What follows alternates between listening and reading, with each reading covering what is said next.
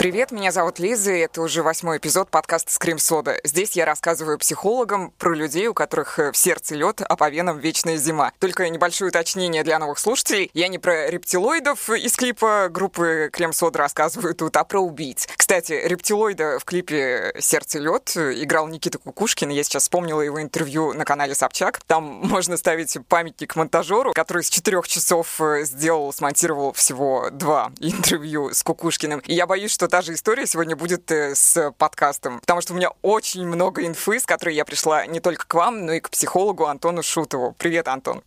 Привет, Лиза, и привет, слушатели. Но прежде чем начать э, рассказывать историю, я задам тебе пару вопросов. Скажи, у тебя есть э, супервизор, например? Ну, то есть коллега, с которым ты обсуждаешь свои рабочие кейсы? Ну, вообще, в данный момент нет, но когда я в практику погружен, конечно, он должен быть. Иногда это супервизор, иногда это целая группа людей, которые в постоянном повторяющемся собрании рассматривают, анализируют специалистов.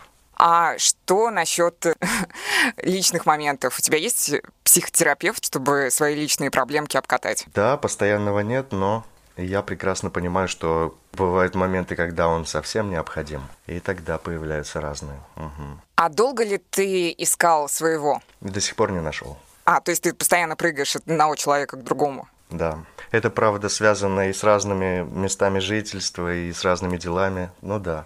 Но были истории, когда тебя прям что-то дико напрягало в человеке, который называет себя психологом, твоим коллегой? Очень часто. Уж со сколькими мне приходилось встречаться, и разные совершенно уровни их работы, разные степени непрофессионализма и профессионализма. Мы все люди. Я надеюсь, по ходу сегодняшней пьесы ты откроешься поподробнее на эту тему. А вообще, были ли среди твоих коллег психопаты? Вот прям, чтобы человека можно было назвать психопатом настоящим. Нет, не рискну сказать так прямо, что психопат. Но среди коллег я видел профнепригодность, это точно. Один из слогов в слове «психотерапевт» на английском — это «the rapist». Не знаю, насколько я правильно произношу, но суть ясна, мне кажется, всем. И это переводится как э, «насильник» от слова «рейп». Это подметил однажды массовый убийца-аутист Адам Ленза, который в 2012 году устроил стрельбу в школе. Возможно, ты слышал. Да. И он прикончил 27 человек. Ну, а потом совершил самоубийство. И у него, в принципе, были на это сравнение основания потому что он до этого момента ходил продолжительное время к психотерапевту Полу Льюису Фоксу, которого позже обвинили в сексуальных домогательствах к несовершеннолетней пациентке. Ему было 66 лет, и он признал свою вину, кстати. В общем, этот выпуск, как, наверное, уже все поняли, посвящен психологам, психологам-насильникам или просто злодеям, которые имели отношение к твоей профессии, Антон. Кто-то из них совершил убийство, кто-то был повернут на сексе, кто-то практиковал моральное насилие над пациентами, а кого-то просто обвинили в сексизме. А главное, мне очень хочется понять, может ли психопат лечить э, чужие души? И если все-таки не может, то почему сама психология как институт пропускает внутрь себя таких людей? Ведь, по сути, можно понять на входе уже, в принципе, какого рода человек перед тобой находится. Ну, мне кажется, нет? Ну, с одной стороны, да, с другой стороны, не всегда все явно прямо выглядит так. Да, ты права, случаются такие происшествия неприятные, даже в наши дни. Вот совсем недавно была история, которая меня потрясла совсем, по-моему, в Республике Татарстан. Там психолог покончил с собой, когда вскрылись его сексуальные домогательства в отношении несовершеннолетних. Это человек, который работал в средней школе. Кстати, это необычный эпизод, потому что в конце будут реальные истории слушателей подкаста с Кремсода об их негативном опыте психотерапии. Добавьте льда в свою газировку и готовьтесь к леденящим души историям.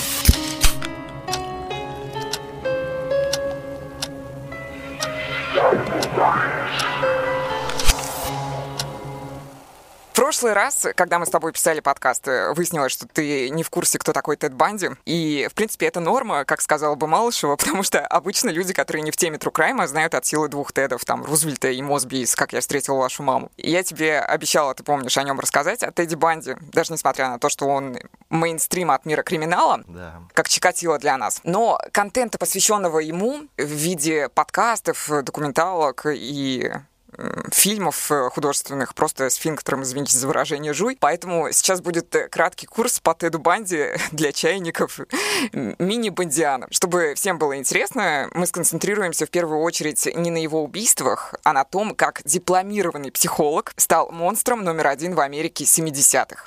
То есть этот выпуск, он будет содержать в себе истории не только про Теда Банди, но и про других, как я уже говорила. Итак, портфолио Теда. Он, как я уже и сказала, дипломированный психолог, поступивший потом в юр-школу. Он хотел построить политическую карьеру. Кроме того, он страдал клиптоманией, периодически воровал что-то. Постоянно его ловили на лжи. Он являлся насильником, убийцей, некрофилом и даже изменщиком. Ну, в контексте всего этого даже изменщиком звучит как-то странно. Ну да ладно. В общем, он врал всю свою жизнь и в многочисленных интервью, поэтому в сети много лживой информации а как же такой симпатичный и умный мужчина из хорошей семьи стал расчленять женщин, да никому нельзя доверять. И вот из-за таких э, сказок можно, в принципе, потерять последнее доверие к миру и заработать тревожное расстройство. Но я предлагаю всем остыть, потому что на самом деле в истории Теда Банди, как и в истории других маньяков, определенным образом сложились звезды, на мой взгляд, в виде неудачной генетики и окружения как минимум. Что, естественно, не снимает человека с личности ответственности, но если бы его детство было лучше, возможно, и Банди бы соответствовал обстоятельствам, в которых он рос более благоприятных. Обычно все говорят, что он был красив, как голливудская звезда. И я, в принципе, тоже себе позволила так сказать в прошлый раз, когда тебе о нем рассказывала. Но, наверное, это преувеличение, потому что у него есть один пикантный момент во внешности. Он э, обладатель ярко выраженной моноброви. В принципе, нельзя вспомнить э, селебу какую-то с монобровью привлекательную, кроме Фриды Кала. При этом его можно назвать симпатичным. Он был голубоглазым высоким брюнетом с приятными чертами лица. Не Тирион Ланнистер из «Игры престолов», ну и не Зак Эфрон, который его сыграл в фильме «Хороший, плохой, злой». Это байопик по Теду Банди. Может быть, тебе встречалась, нет? Это картина. Нет, нет, не встречалась многие ее критикуют. И если проводить конкурс красоты среди маньяков, он составил бы конкуренцию Дамеру с Печушкиным. Ну, Печушкина ты знаешь, а Дамера, кстати? Ну, Дамера тоже знаю, да. Вот есть экранизация такая, да. Да, сейчас, кстати, готовят еще одну экранизацию от создателя американской истории ужасов. И Эван Питерс будет э, играть Джеффри Дамера. Вернемся к Банди. Э, фан-клуб у Банди даже больше, чем у всех у них вместе взятых, наверное. Ну, мне так показалось. Как-то раз Тед решил, например, укусить за ягодицы одну из своих жертв, и, вдохновившись этим фактом, Некоторые его фанатки сейчас делают себе татушки на том же самом месте в форме его зубов как будто это их э, попец, он пометил своей челюстью. Я даже не знаю теперь, что лучше, золотые купола на спине или рот Банди на заднице. Тед Банди — это человек, который обожал внимание, он не мог находиться долго один, он постоянно врал, поэтому если вы увидите строчку о том, что у Теда была любящая христианская семья, закрывайте сразу же автоматически эту статейку, она написана исключительно со слов самого маньяка, и ну просто капец, как приукрашено. И лгуном он был, мне кажется, благодаря своей матери по имени Луиза, потому что эта женщина, даже когда он признался в двух убийствах, говорила, что ее сын ну, просто святой мальчик и ничего не было. Тебе показалось? Этого не было. Этого не было. Тебе показалось. Я поясню, почему я так считаю, потому что я ее хорошим человеком не считаю. Исходя из следующего факта, она родила Теда вне брака и бросила его, так как боялась осуждения. И по одной из версий у нее была интрижка с солдатом, по другой ее изнасиловали, по третьей это был инцест, в рамках которого отец Луизы и по совместительству дедушка Теда занимался с ней сексом без презерватива. Но это не точно. Ну, то есть нет какой-то подтвержденной абсолютной информации о его отце. Когда родители Луизы узнали о рождении внука, то приказали ей забрать мальчика. Бабушка и дед Теда притворялись долгие годы его отцом и матерью впоследствии, чтобы косых э, взглядов не было в сторону их семейки. То есть полжизни Тед считал, что Луиза — это его сестра, а не мать. До тех пор, пока она не вышла замуж за Джонни Банди. И тут ты понимаешь наверняка, что э, фамилия Банди, она от отчима. Джонни усыновил Теда, дал ему свою фамилию. Луиза родила благополучно еще трех детей от Джонни. И у Теда с отчимом, однако, были вот просто отвратительные, отстойные отношения, несмотря на потуги Джонни Банди наладить с пасынком контакт. Вернемся к дедушке Теда, потому что он заслуживает отдельного негативного внимания. Говорят, он издевался над соседскими животными и бил свою жену. И с дедом Тедди при этом дружил. А у бабушки были постоянно депрессивные эпизоды какие-то, ну, Естественно, она была жертвой насилия домашнего. Не назвать никак семью Теда Банди типичной любящей американской семейкой. В школе он учился нормально, то есть он не был гением, необщительным был. Его травили, в 12 лет Банди нашел порнографию с элементами насилия, и в своем предсмертном интервью перед казнью он сказал, что из-за этих ваших голых баб с фильмами в жанре слэшер дети такими, как я, и вырастают. То есть во всем его мракобесии виновата порнография и художественные фильмы с элементами насилия. Мне кажется, он в этой фразе поступает как э, Мизулина и Милонов. Их тенденции проявляются, мол, во всем виновата порнография. К слову, по воспоминаниям его тети, Тед раскидывал ножи рядом с ее кроватью и смотрел на нее в упор. Ему тогда было 5 лет, а порно в его жизни появилось э, лет в 12. То есть э, как-то не сходятся его показания. Он уже психопатические наклонности проявлял в совсем раннем возрасте до встречи с голыми женщинами и расчлененными трупами. Я не буду подробно описывать, естественно, каждое его преступление. Обойдемся, как то говорится, модусом операнди Теда Банди, какие у него фишки, каков его почерк. Он насиловал и убивал в основном незнакомых белых женщин от 12 до 25 лет, шатенок с прямым пробором и длинными волосами. Доказано 30 убийств, хотя он говорил, что на его счету ну, где-то сотня жертв, но ты понимаешь, что он себя очень сильно любил и старался преувеличивать э, каждое свое действие. В криминалистике есть термин «маска нормальности», но, судя по отзывам близкого окружения Теда Банди, которому я тоже не очень доверяю, у него была не маска, а целый божественный фильтр из Инстаграма. Банди был, ну, просто сверхобаятельным. Романтизирует его образ постоянно, якобы он любую мог уговорить сесть к нему в тачку, но по факту уговаривал он жертв чаще не словами, а гвоздодером. Он их оглушал. И однажды он влюбился в разведенку с прицепом по имени Лиза, с которой прожил лет семь. Она была от него без ума. Ее маленькая дочь тоже была от него без ума, по ее словам. Ее родители были просто в восторге от голубоглазого брюнета Теда Банди. Сам Тед говорил, что он Лизу безумно любит, играл роль идеального мужчины, пылесосил, мыл посуду. И был, правда, у него один минус. Он периодически во время секса просил Лизу притворяться мертвой, потому что по-другому у него просто не получалось достичь оргазма. А еще один раз она проснулась и увидела, как он светит на нее под одеялом фонариком. Ну и мне кажется, все догадались, что он делал в этот момент. Светил под одеялом фонариком? Ну, то есть э, он смотрел под одеялом на нее, включил фонарик и э, поступательные движения выполнял. Лиз, ну ладно, что-то грязное. Вот. Ладно. Но я вот этой Лизе вообще не доверяю, потому что уже исходя из этих э, указанных фактов, можно было сразу же сбежать от человека. Она это сделала, в принципе. К тому же он ей постоянно изменял, и она это прекрасно видела, что ее, опять же, не смущало. Поэтому я не верю близким людям маньяков и плохих людей, которые говорят, я ничего абсолютно не замечал, он был обычным человеком. У меня потом э, тревожность повышается и недоверие к миру, не знаю, как у вас. Из-за подобных высказываний мне снятся кошмары про какого-нибудь лунтика, с которым я мило бегаю по ромашковому полю сначала, а Потом он начинает крипово улыбаться и кидаться на меня с ножом. Ну а этот Мишка Тедди увозил в лес жертв, насилуя несколько дней их, душил колготками и веревками, сжигал их одежду, часто возвращался на место убийства, чтобы совокупиться с трупами, посмотреть, как разлагается тело, меняет цвет, наносил трупам макияж, мыл им голову, хранил, собственно, головы девушек у себя, делал фотки жертв на полароид, чтобы потом любоваться, и всегда, всегда был пьян во время охоты набухаться перед убийством для Теда святое дело. Очень часто он надевал на руку гипсы, чтобы еще больше расположить к себе девушек, не лишенных эмпатии, и вызвать в них жалость. Он с гипсом или костылями просил их помочь дотащить до тачки книги, например, и передвигался Тед, кстати, на легендарном Volkswagen Жуке, а это типичная для Америки того времени машина, как Kia Rio или Deonexia для русских таксистов.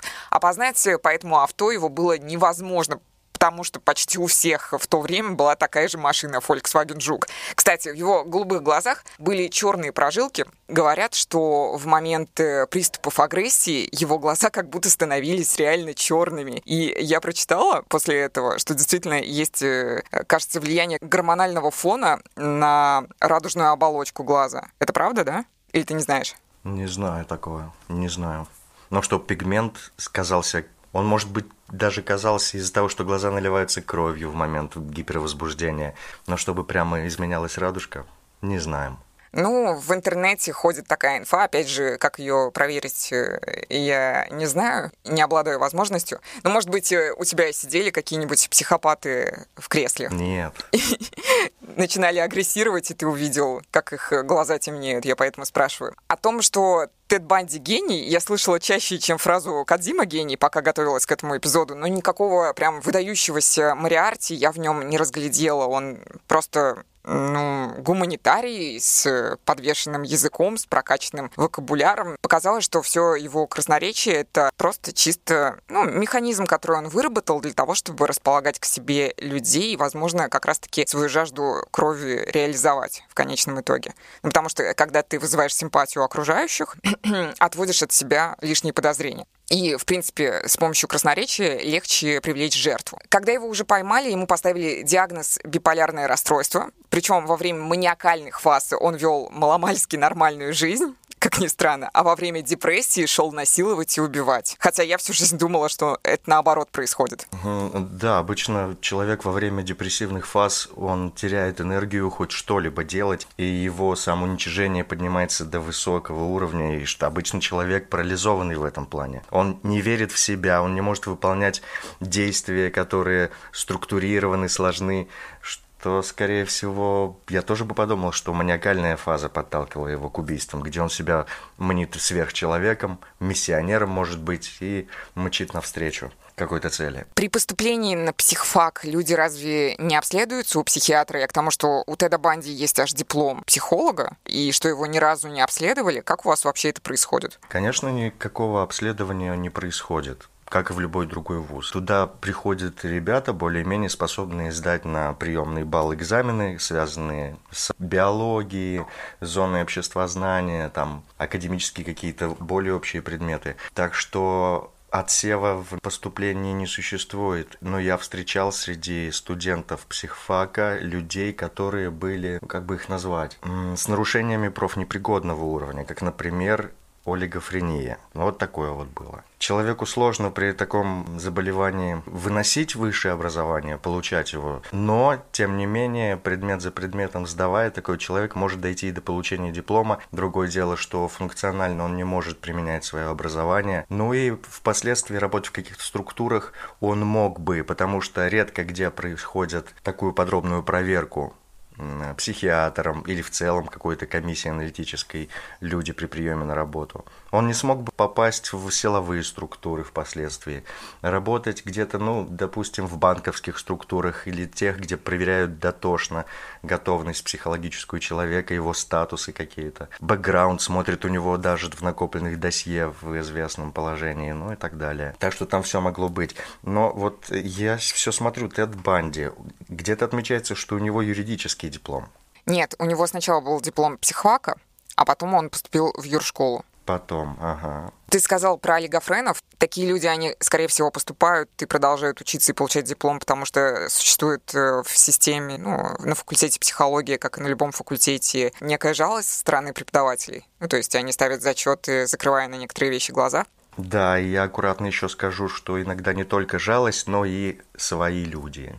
Угу. Протекция. Да, протекция, что ну получит человек диплом, ну что же, ну ладно, хотя бы высшее образование будет. И то это достижение большущее. А может ли человек э, с диагнозом, ну, психическим, mm лечить людей вообще других? Может ли? Я встречал дважды такое. И это могло быть связано с чем? С тем, что статус появляется после того, как человек начинает работать. Ну, бывает такое. Манифест заболевания объявила не сразу, а там в отложенном возрасте. И второе, то, что присутствующее заболевание не настолько затронуло его личность, что оно сохраняется где-то в ремиссионном состоянии, иногда может проявляться спорадически, но в принципе не мешает ему находиться на позиции там какого-нибудь консультанта в центре. Угу. Такое бывает, от этого никто не застрахован. Мы можем заменить слово шизофрения стереотипные на слово туберкулез, что является более конкретным заболеванием, и тоже увидеть, что там тоже есть свои ограничения по тому, как человек и где может контактировать с людьми, но иногда заболевание само неопознанное, иногда находится в таком слабом состоянии, что это допустимо. Мы все не застрахованы, и вполне возможно, Лиза, что даже у нас с тобой или у некоторых слушателей есть кое-какой статус, который ну, не выявлен или не мешает нам. Да у меня-то точно был. Я это недавно поняла, потому что я ну, лет пять сама без психологов ощущала такое дикое напряжение, что у меня даже на физике внутренне это отражалось. И только сейчас меня отпустило. Но это связано, знаешь, там с чувствами вины, обиды, бла-бла-бла. Вот. Мне кажется, у меня было тревожное какое-то расстройство. Но сейчас я пришла в адекватную фазу. А у тебя были когда-нибудь диагнозы? Да, вот сейчас у меня есть диагноз депрессия. А, это диагностированное состояние, но оно, вот видишь, такого порядка. Я даже из-за него на какое-то время оставил практику, и это момент какого-то утомления временного, который лечится с помощью антидепрессантов, с помощью терапии, и сейчас является расхожим ну, буквально по многим профессиям. Это как профессиональное выгорание, которое приводит к коллапсу. И чем дальше мы развиваемся как вот человечество с его технологиями информационными, тем больше обнаруживаем, что депрессия захватывает с каждым годом все больше и больше людей. Плюс посмотри на фон, который существует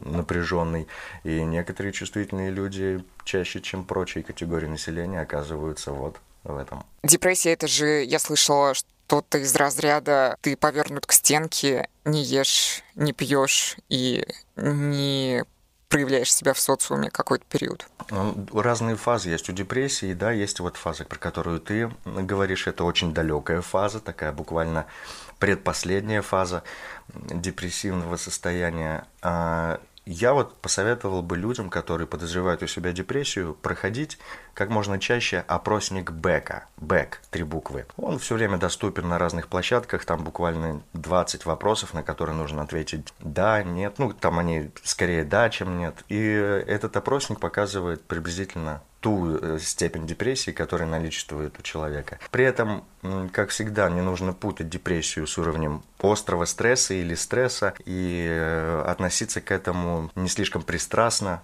но такой опросник помогает анализировать чуть более отстраненно, чем говорить про себя вот так вот пусто, что у меня депрессия или нет. И э, он указывает, что вот нужно обратиться к специалисту в каких-то моментах. Ты идешь, разговариваешь, специалист тебе ставит, да, вот, например, тревожное расстройство, о котором ты вспоминаешь, или биполярные, даже депрессивные расстройства, сейчас тоже это не редкость, все больше и больше. По иронии судьбы, после психфака Тед Банди работал на телефоне доверия кризисного центра для самоубийц. И вот что вспоминала его коллега. Человек, находящийся в глубоком унынии, мог позвонить и сказать, что убьет себя. Даю слово, Тед легко отговорит его за 15 минут. И отговаривал он фантастическим образом женщины в основном. Ну, естественно. Как ты думаешь, он спасал девушек, потому что хотел сам их прикончить? Думал, вдруг это позвонила брюнетка с прямым пробором, прям как я люблю, оставлю-ка я ее в живых, вдруг э, свезет ее встретить и самому прикончить. Но вот тут ответить сложно. Так как он находился на рабочем месте, то... А между прочим, он мой коллега. Я тоже какое-то время на телефонах экстренного реагирования работал. Он, возможно, старался выполнить свою работу как можно более ярко, как можно более эффективно, потому что, судя по портрету, который уже складывается, видишь, этот человек был близок к нарциссическому типу поведения. То есть он должен был быть ярким во всем, самым ярким. Ну и, возможно, это его стимулировало и в профессиональных качествах. Видишь, потом свойство у нарциссического типа – это еще и если меня не будут хвалить больше других, то тогда пусть меня будут бояться больше других, я буду преувеличивать свои заслуги. Поэтому из 30 доказанных убийств он говорит о 100 убийствах, потому что и маньяк из него тоже самый серийный и самый маньячный. Вот так я думаю. Перед тем, как Теда Банди поджарили на электрическом стуле, он дал большое интервью, которое, кстати, есть на Ютубе. Можешь потом на досуге посмотреть. И он описывал свое убийство от третьего лица почему-то. Например, первое свое убийство Тед писал так. Это сейчас цитата будет. Он пришел в панику, осознав то, что сделал. Перейдя черту, его преследовало странное чувство. Сознание прояснялось э, на некоторое время, но затем поглощали мысли о содеянном. Усталый парень сел и поклялся больше никогда не вытворять ничего подобного, абстрагируясь от желания вырезать клитор ребенку. повторю, что Тед Банди так описывал себя, как будто это другой чувак все творил. И я вообще не поняла, при чем тут ребенок, потому что большинство его жертв были совершеннолетними, не считая одну девочку лет 12. Я слышала, что маньяки часто переживают собственную неустойчивость, нестабильность образа «я», ну, то есть они сравнивают себя с материалом, из которого можно сделать все, что угодно, там кусок глины, говорят, я волна, новая волна, но это говорит скорее о том, что они легко подстраиваются под любую ситуацию в этой жизни, адаптируются к условиям. Ну, типа здесь мы улыбаемся, а выходим коридор и убиваем кого-нибудь. Дома они милые и пушистые семьянины, как Тед Банди демонстрировал, например, в отношениях с этой Лизой, а в лесу становятся монстрами. В данной ситуации я не понимаю, то ли Тед Банди решил поугарать над профайлерами, которые его интервьюировали перед смертью, и над всеми нами заодно, то ли у него проснулась капля эмпатии, и он не мог осознать тот факт, что сам все эти ужасы совершал, поэтому говорил себе в третьем лице, ты как думаешь? Здесь, может быть, начиная от того, что он сбрасывает с себя ответственность, потому что в ну, такой картине мира сложенной он не может говорить, что это я убивал, это убивало что-то во мне, а я-то никак не мог этого делать, и поэтому мне нужны и милосердие, и снисходительность, и «ой, это не я», очень по-детски предлагая такую позицию свою людям. Ну а с другой стороны, это может быть продолжением того, что он рисуется. Описывание сюжета, произошедшего как в художественном романе, он помещает себя как героя туда и продолжает любоваться. Ты когда сказал вот эту вот идею про то, что он прикладывает ответственность себя на какое-то существо внутри, которое заставляет его это делать, я сразу вспомнила трек Хаски «Крот». Ты не слышал его? Не слышал. Там есть строчка «Он изнутри меня жрет, помешивая». И там вообще, в принципе, классные стихи. Если нечленораздельную речь Хаски понять, то прям такое произведение про маньяка вырисовывается в стиле рэп. Считается, что эмпатии у психопатов нет. в этом вопросе дикая путаница ну, для меня. Эмпатия — это что? Это когда человек просто может почувствовать то, что испытывает другой человек. Да. Но Тед Банди потому с наслаждением женщины убивал, так как э, представлял, какой ужас они испытывают. Разве нет? И прекрасно знал, на какие рычаги давить, когда притворялся там инвалидом с гипсом, чтобы вызвать чувство у прохожих девушек с прямым пробором. Я могу сейчас немного запутать, но все-таки тоже скажу, что вот есть эмпатия, умение сочувствовать или вчувствоваться. Вчувствоваться – это значит знать, что переживает другой человек. Сочувствовать – это, ну, как бы с негативом относиться к плохим переживаниям этого человека а с поддержкой относиться к хорошим переживаниям стороннего человека. Тут, например, психопат может четко знать, как сманипулировать, какие чувства вызвать и что другой переживает, но сочувствие при этом не испытывать. И вот путаница в чувствовании и сочувствии – это, наверное, определяет разницу, потому что социопатия – это не, не придавание ценностям боли, которую переносит другой человек. Да, он знает, что этому больно, но ему наплевать. Угу. Есть э, книга, я ее недавно купила, Кевина Даттона «Мудрость психопатов». Легкая, интересная, вроде как основана на реальных экспериментах, на реальном опыте автора. И там говорится, что маленькая гомеопатическая доза эмпатии у маньяка должна быть, иначе он не сможет манипулировать жертвами и наслаждаться их болью, как я и сказала. Он для того, чтобы доказать свои мысли, ну, точнее, эту мысль из книги. Он пишет про исследование Ширли Фекта или Фекто, которое выявило, что у психопатов сильнее, чем у нормальных людей, работают зеркальные нейроны. А зеркальные нейроны, в принципе, свидетельствуют о способности к эмпатии как известно. И в особенности у садистов активны эти нейроны uh-huh. в соматосенсорной коре мозга, отвечающие за чужую боль. И в конце Кевин Даттон делает странный вывод. Чем больше у маньяка эмпатии, тем больше наслаждения он получает от чужих страданий. Но там, правда, есть поправочка, не ко всем убийцам это относится. Я бы вот хотел пояснить. Это зависит от того, к чему стремится маньяк. Если маньяк стремится к причинению боли, это его цель, то тогда, да, у него есть эмпатия в той доле, которая позволяет ему понимать, что другому человеку очень больно. Но если человек, маньяк, стремится, например, просто к самому явлению смерти, то боль для него может не иметь значения. Он убивает ради того, чтобы убить, чтобы пройти через переживание именно смерти, а не боли. И в этом плане он может вообще игнорировать боль другого человека. И то, что ты сейчас сказала, да, не противоречит формулировке той эмпатию, как в чувствованию и сочувствию. Насчет разделения маньяков, кстати, в книге еще говорится, что был психолог 80-х Альфред Хейлбурн, и он разделил на два типа, и ты, в принципе, ну, примерно то же самое сейчас сказал, на тех, у кого была монобровь и нет. Грубо говоря, он разделил их на тупиц с низким IQ и самоконтролем. Это вот как скопинский маньяк, хоть он никого и не убивал, ну, про которого Собчак недавно сняла скандальное интервью, и на маньяков с повышенной эмпатией, самоконтролем и высоким IQ, коим он отнес как раз Теда Банди. Угу. И Тед Банди был повернут э, на садизме. У меня, если честно, от э, всей этой истории с эмпатией все равно взрывается пока что мозг, потому что, возможно, человек такой, как Тед Банди, он гиперчувствительным является, и если он чувствует не только ну, боль других людей, то еще и гиперболизированно чувствует свою, а когда его обижают, например, в школе, он настолько не может это перенести, что начинает наслаждаться этой болью, как БДСМщики, например, ну, физической. Я думаю, что вот, вот ты очень правдиво подчеркнула, что у него гиперчувствительность к собственной боли.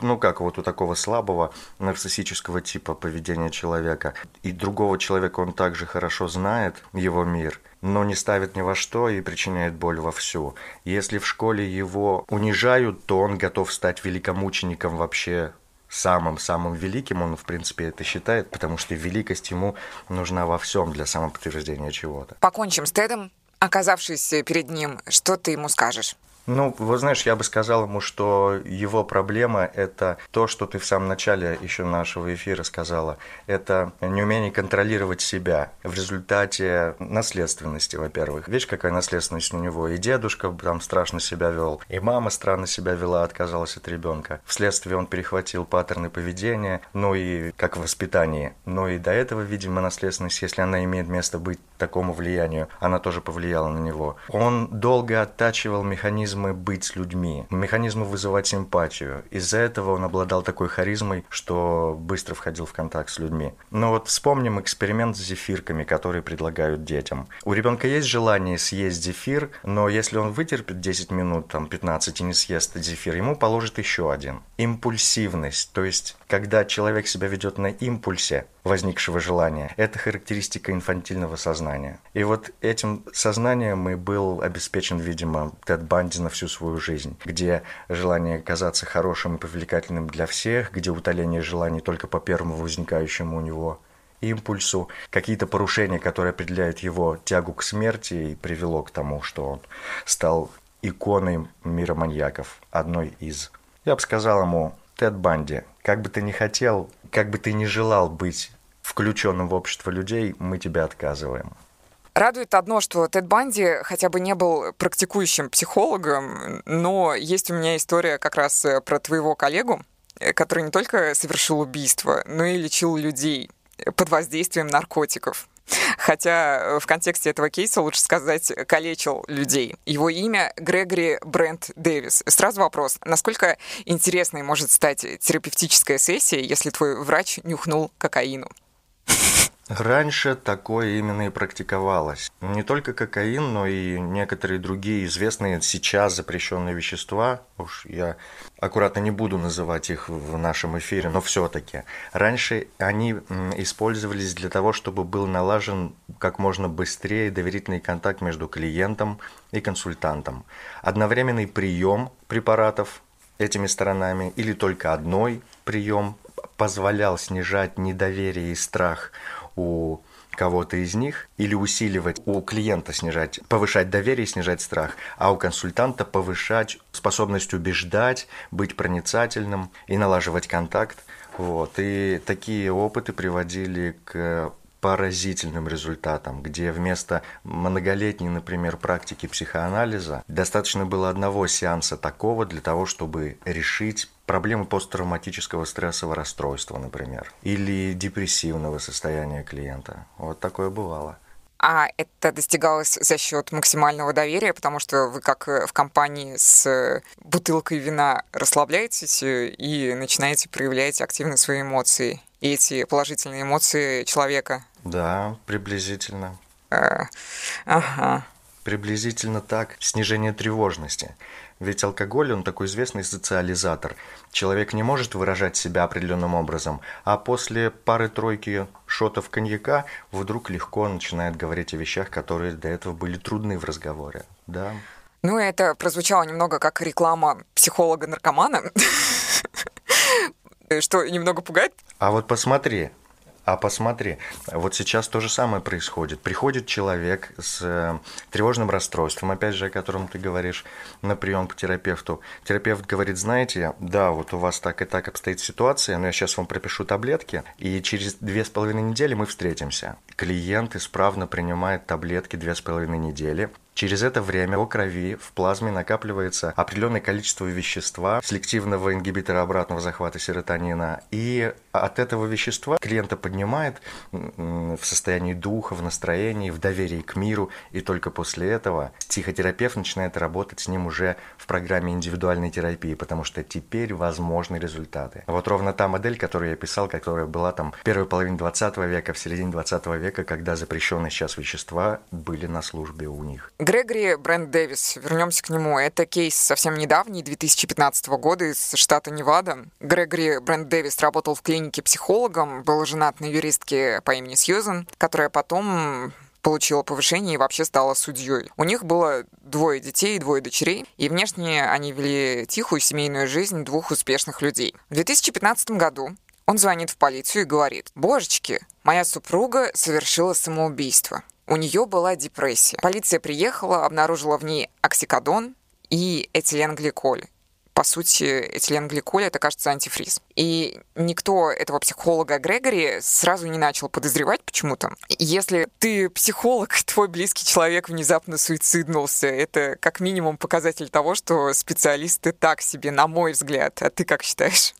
Тут не нужно путать профессионал на своем месте и профессионала, который находится в личной жизни. Потому что, во-первых, важно разделять эти пространства, и во-вторых, знаешь, ведь бывает так, что самый близкий человек может обидеть больше, чем другие. Самому близкому человеку порой бывает сложнее доверить некоторые вещи про себя, чем другим людям эти искажения неизбежны. И то, что там профессионал увидится в других людях, отстраненно и беспристрастно, в близком человеке душа может оказаться потемками совершенными. Это такая дискурсивная ситуация, в которой может быть очень много разных оттенков сейчас, которые мы не можем уловить, чтобы сделать конкретные выводы. Про семейную жизнь психологов, психотерапевтов и психиатров я вспомнила про маньяка Сергея Ткача. Слышал? Не помню эту фамилию. Он был криминалистом, и когда его уже поймали, когда он уже сидел в тюрьме, объявилась у него молодая фанатка по имени Елена. Ее звали Елена Булкина. Они поженились, пока он был в тюрьме. Она ему родила ребенка. И прикол в том, что эта Елена Булкина, она является дочерью психиатра и психотерапевта. То есть ее отец был психиатром, а мать э, терапевтом. В семье врачей выросла и влюбилась в маньяка. Очень странная ситуация. Такое реально бывает? Ну вот могу сказать, что по наблюдениям врачи-психиатры, наркологи, реаниматологи, они бывают очень неординарными людьми, интересными собеседниками, друзьями очень интересными. И, скорее всего, у этих людей бывают и дети тоже очень неординарные, воспитанные в каких-то особенных условиях. И поэтому там вот трудно загадать, какие пути неисповедимые ждут их в жизни. Бывают прекрасные взлетные, бывают очень странные. Но ограничимся пока тем, что, скорее всего, это просто какие-то неординарные люди. По крайней мере, существует один такой случай из известных. Он притягивает внимание в первую очередь, потому что там все противоречиво так сложно. Может быть, это одно из исключений, которые контрастно видны, а может быть, да, и в этом что-то есть, что дети странных родителей страннее бывают, чем родители даже. Среди твоих коллег э, не было подобных историй, когда их дети, например, или самые близкие люди не то что страдали от депрессии, а употребляли наркотики, имели зависимости, которые приводили к трагедиям? Так, дети каких родителей? Дети родителей твоих коллег. Ну, в смысле, не родителей твоих коллег, а твоих коллег, которые являлись родителями. Я приведу другой пример. Тоже модель приблизительно та же, что вот у меня был, ну, почти коллега, он работал в подразделении по делам несовершеннолетних. То есть это человек, который мудрый очень, интересный, харизматичный и добрый, и он работал с большим количеством безнадзорных детей, с большим количеством семей с трудной жизненной ситуацией, неблагополучных семей. У него у самого было трое детей. Так вот, младшая дочка, когда еще училась в школе, по-моему, классе восьмом, она сбежала из дома и окунулась во все тяжкие, во все самое черное. Этот человек, работавший в полиции, разыскивал ее в самых страшных трущобных районах города, где она пропала, где она связала свою жизнь с преступным образом жизни. Ну, там было все, от наркотиков до преступлений страшных. И вот сапожник без сапог, человек, который помог кучам людей, не удержал свою самую любимую, самую младшую дочку. Так, еще раз, он... Наверное, это... Был психологом? Он был полицейским. А, полицейским. Но мы же знаем, мы общались с полицейскими, что среди них бывают э, очень часто жесткие люди, с которыми сложно строить отношения. Ну, может быть, у меня предубеждение, извините. Я даже не уверена, что я это в подкаст ставлю. От греха подальше. Ну, это так. Я, в свою очередь, скажу, что он был человеком хоть и принципиальным, жестким, но при этом и мягким, и добрым, любящим. И в подразделении по делам несовершеннолетних, которые я посещал в то время, он был самым гуманным, самым э, защищающим полицейским. Угу. И то, как он спасал ребят, это было от сердца, и все очень контрастировало в итоге с тем, что он не удержал свою дочку. А там были звери, да, там были люди, которые насилие причиняли физическое детям.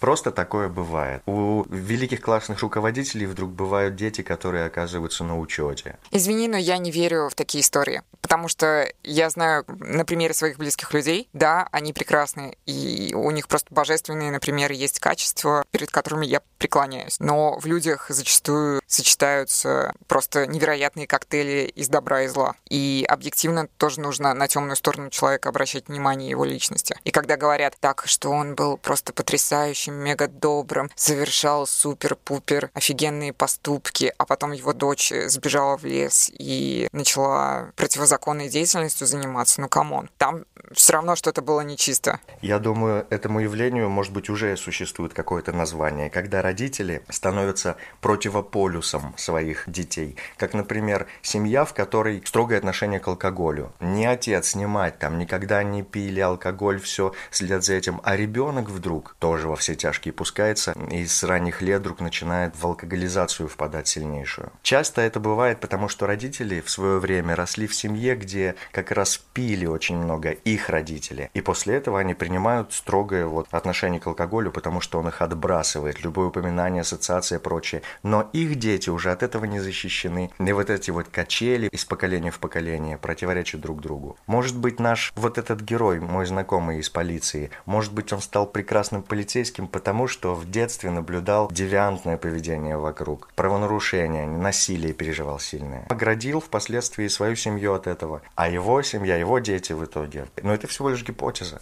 Вернемся к истории Грегори Брента Дэвиса, наркомана, психолога, когда полиция уже приехала, не стала его рассматривать в качестве подозреваемых. Родители Сьюзен, его жены, и ее знакомые, друзья заявили, что никакого намека на депрессию, заявленную по причине которой произошел суицид, у нее не было. И она вообще бы никогда не убила себя, по их словам, так как э, очень любила своих дочерей. Родители Сьюзан в итоге наняли бывшего агента ФБР, чтобы тот э, подетективил за ее мужем, выяснилось, что Сьюзан узнала о кокаиновой зависимости Дэвиса и пригрозила рассказать об этом всем, чтобы его уволили. К тому же ему не хватало денег на новые дозы, а со смерти Сьюзан этот э, Дэвис получил 2 миллиона долларов. Мотивов море у него было ее прикончить. И получается, что он наблюдал в течение нескольких часов, отравив Сьюзен, как она умирает так как сразу после смерти Сьюзен все подумали, что она совершила самоубийство, а вину Дэвиса долго доказывали его, пока не посадили в тюрьму, но уже лишили лицензии психолога. Причем выяснилось, что он э, получал кокаин э, не только от наркодилеров, но и от своих пациентов. Тебе когда-нибудь э, пациенты предлагали попробовать что-нибудь запрещенное, кстати?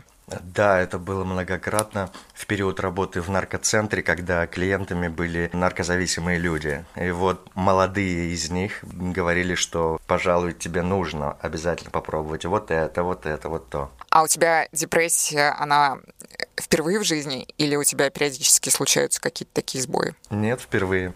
Ну, то есть у тебя не было такого момента, когда ты был на грани попробовать по предложению своего пациента? Так, сейчас я вспомню, так как это было очень давно. Тогда в тот период были принципы сформированные, такие достаточно... Жесткие? Серьезные. Да, и слава богу. Восемь лет я работал в наркоцентре. А сейчас их нет, что ли? Сейчас изменилась ситуация. Сейчас я увидел, что не все то, во что я верил в те годы, правда. Сейчас я более-менее поисследовал те способы работы, которые существовали в 20 веке, и увидел, что некоторые из них терапевтически оправданы. Сейчас я вижу, что фармакология действует приблизительно по похожему принципу. Так что сейчас все совсем по-другому, но сейчас не может возникнуть интереса к тому миру, как мог возникнуть интерес в период моей, ну вот, ранней молодости психолог, наркоман-убийца — это какой-то сюр, лично по мне. Однако, по факту, многие психологи страдают от зависимости. Например, Лобковского некоторые обвиняют в чревоугодии, и вообще его часто обвиняют, как и многих популярных психологов, что он слишком много ест, например. Фрейд говорил, что он без курения становится неработоспособен. Ты тоже, насколько я знаю, никотинозависимый.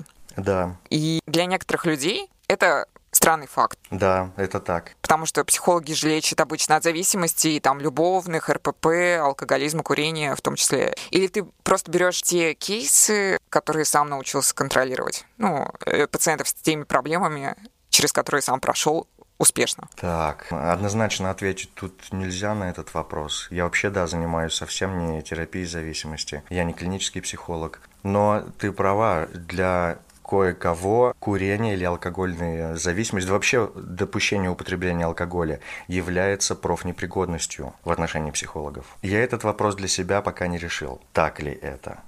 Но в этом есть какое-то зерно. А как ты вообще пришел в профессию психолога? Ты же довольно-таки необычный психолог в том плане, что у тебя есть диплом в ГИКа. Ну да, это другое образование. Ну понятно, но просто такое сочетание редко встречается. Я вначале увидел, что такое групповая терапия. Это было 20 лет назад, и когда я увидел эту технологию, она меня потрясла своей эффектностью и простотой одновременно, и многомерной сложностью, и я подумал, что я очень хотел бы научиться, выучиться на тренера. И тогда я пошел учиться на психолога и не пожалел об об этом, потому что психологическое образование на протяжении пяти лет оказалось, ну, наверное, самым интересным образованием из всех, которые мог бы выбрать. Ну, а потом еще и образование вот в киноинституте. Но это так вот смежное уже было вторым. Любимое хобби, дело. Сочинять киносценарии, исследовать кино. Ты хотел стать тренером?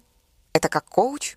Да. Но сейчас многое называют такими словами, как коуч, мотиватор и так далее. А то постсоветское время это была классическая технология, социально-психологический тренинг. Это нечто другое, классическое и угу не связано с э, бизнес-моделями, а связано с больше работой с внутренним миром человека, с его социальными связями, с его самовыражением, с его конфликтным поведением, с его, ну и так далее. Ты рассказывал просто, что у тебя были клиенты с шизофренией, например. я запуталась, потому что мне казалось, что с серьезными диагнозами к психотерапевту и психиатру идут. Они неизбежно появляются у психологов, да, точно. Но сначала они приходят к психологу. А почему ты э, довольно-таки долгое время с той девочкой странной, которая называла себя королевой ночи, если мне не изменяет память, общался? Ну, королева ночи, она из э, личного круга общения, это не клиент мой. Mm-hmm. Классная компания. Про девочку я скажу пояснительные слова «Королева ночи». Это была знакомая знакомых, которая пробивалась ко мне и желала стать клиенткой. Но я не могу работать с человеком, которому у нее, по-моему, диагностировано было даже, не хочу называть что. Так что в итоге она стала меня донимать лично, через знакомых, лично пробиваться. Она сейчас заблочена всюду в социальных сетях. Ну ладно. Как-то странно прозвучит, наверное, фраза о том, что мы еще не обсуждали психологов, повернутых на сексе после Теда Банди. Но сейчас э, будет история про персонажа, который не убивал, но активно харасил, наверное, своих пациенток. В Инстаграме эта реклама скрим, нижнее подчеркивание сода, нижнее подчеркивание подкаст. Я уже делала пост про человека, о котором сейчас расскажу. В частности, о нем писала два года назад «Медуза». Про психолога-блогера Сергея Кистенева. Что-нибудь слышал о нем? Не слышал, но, может быть, история будет знакомая. Я по фамилии не помню. Угу. Ему сейчас всего 28 лет, то есть он прославился в довольно молодом возрасте. Кистенев был инфлюенсером. Ну, короче, 80 тысяч подписчиков у него было в Инстаграме, но сейчас э, все его соцсети скоропостижно исчезли, потому что в интернете сложно находить клиентов, когда там про тебя федеральные СМИ такое разоблачение накатало. Э, кроме того, ты мог видеть его в передаче доктора Мясникова на канале «Россия». Знаешь доктора Мясникова? Ну да, к сожалению, да. Меня тоже кто-то представляет себе по-другому, чем я есть. Вы вот эту скидку всегда делаете. Верьте человеку, любите, но всегда 20% оставляйте на то, что вы не до конца знаете.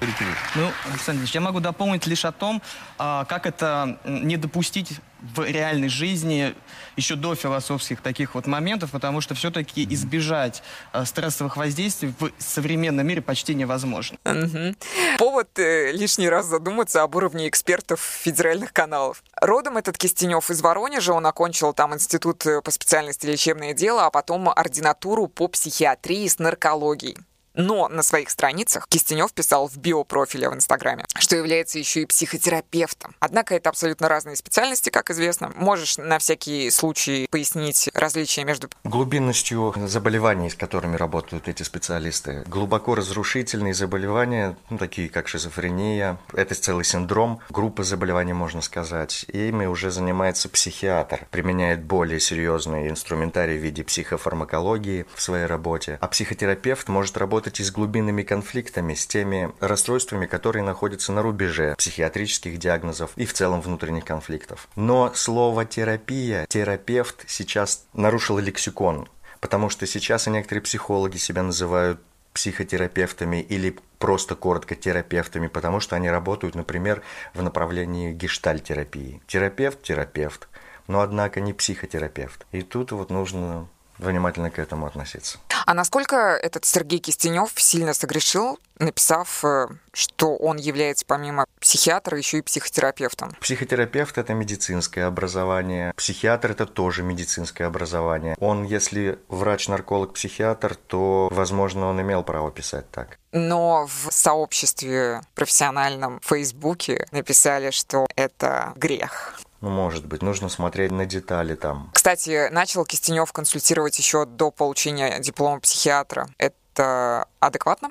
В качестве практики, да, адекватно, потому что даже студенты, они начинают практику стажерства, практику первичного консультирования еще во время обучения. Но, знаешь, в медицине регламентируется, регулируется то, что ты врач и имеешь право на медицинскую практику, получению определенной сертификации и лицензии. А психологи, например, никаким образом не регламентируют это. По сути, любой человек может называть себя психологом, идти и организовывать свою работу. Ему скажут, а покажи диплом, а он скажет, а не покажу. И ничего, никто к нему не сможет придраться, потому что нет никаких законов, которые могли бы разрешать право консультирования только психологу. С врачами по-другому. Врачебная практика возможна только при наличии диплома, прохождении каких-то условностей для получения документа. Ну, тут, наверное, вопрос в том, брал ли он оплату за свои консультации до получения диплома психиатра. Смотря какую услугу, опять же, он производил. Если это услуга с назначением лекарств, то это уже медицинская практика. Если просто там на уровне тренингов, индивидуальной терапии, то вроде бы это психологическая деятельность, а она не регламентирована. Как я уже и сказала, на Фейсбуке твои коллеги опубликовали пост о том, что с самопрезентацией у Сергея что-то не так. Типа, товарищи, обратите внимание на Кистенева. И начали таким образом в комментариях на Фейсбуке откликаться еще и жертвы его терапии, так называемой. Их довольно много. Все истории я рассказывать, опять же, не буду, чтобы не затягивать. Можете почитать материал Кристины Сафоновой или послушать подкаст «Медузы», текст недели, в котором она сама, в принципе, рассказывает, э, как пообщалась лично, кстати, с Кистеневым. Проводил Кистенев онлайн-консультации. Таким образом, пострадали девушки из э, разных городов. Ну, потому что все было в онлайне, а не в офлайне. Всем он намекал на секс, э, просил присылать интимные фотки. Короче, условная Оксана из Воронежской области обратилась к нему из-за боли в животе, тошноты и отсутствия аппетита, хотя здоровье у нее было как у Терешковой в лучшие годы. На первой же консультации он прописал ей антидепрессанты и дал совет разводиться. Это вот правильный подход, когда на первой же консультации тебе дают такой совет и прописывают серьезные вещества?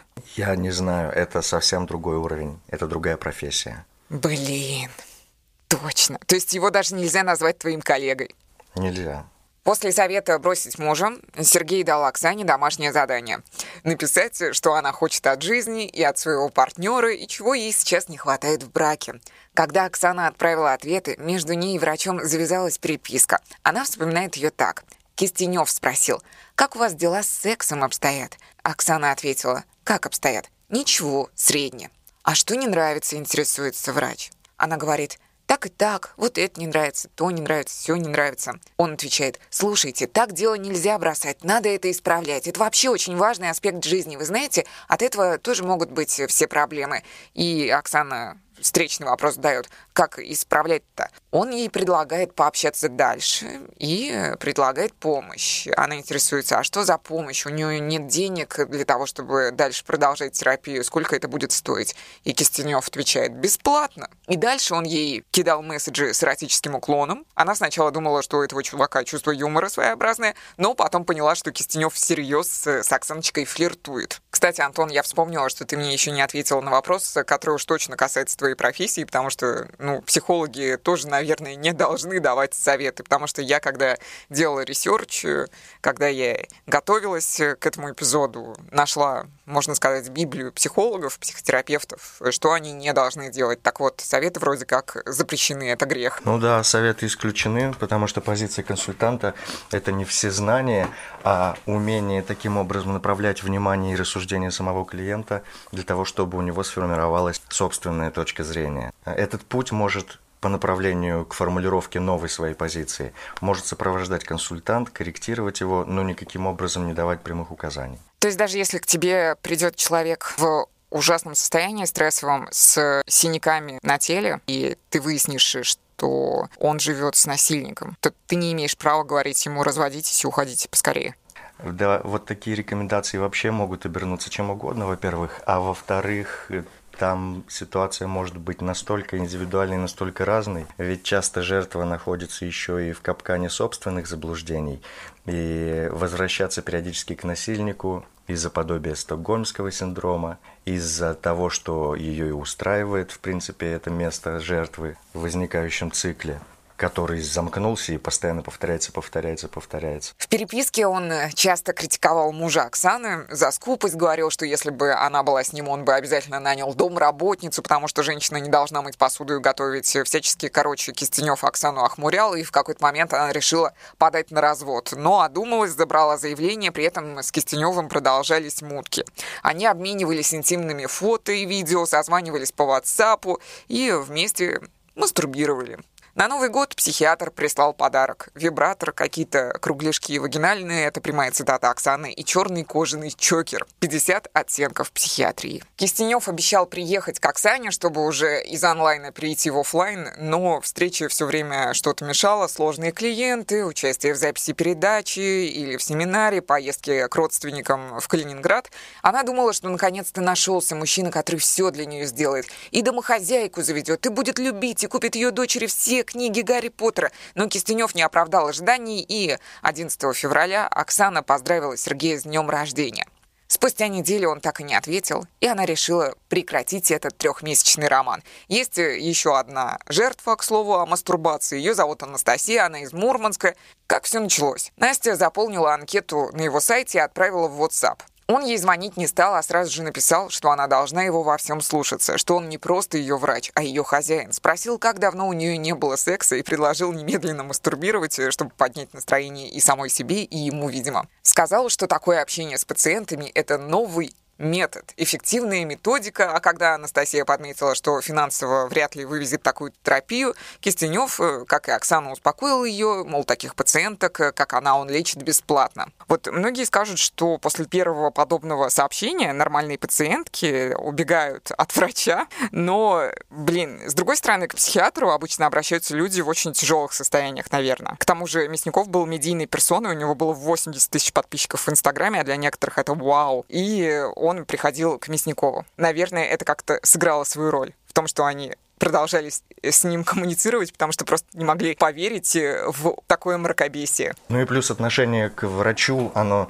знаешь, изначально подобострастное. Это называется ятрогения, когда положение врача, сразу статус его по умолчанию делает выше, чем у обычных людей, его указания обретают большую значимость, и подобострастное отношение возвышает на пьедестал врача, и некоторые вещи со стороны врача проходят без критики. Скажи, если Кистенев э, сам подкатывал к пациенткам, то бывает ситуация обратная, когда врачу, например, предлагают нечто большее, и были ли у тебя такие эпизоды в практике? Как ты поступал, как ты реагировал, как ты, возможно, пытался нейтрализовать это? Или, может быть, это не из твоего опыта, а из опыта твоих коллег? В работе психолога такое неизбежно. Это называется эффект переноса. И когда поступают предложения такого нескромного личного характера, специалист должен внимательно к этому отнестись. Ну, во-первых, чтобы амортизировать эти проявления, потому что даже вот Неправильный отказ может травмировать пациента. Профессионал, искусно владеющий своими методами, может даже обратить в свою пользу такое изменившееся странное поведение клиента, который настаивает на личном сближении.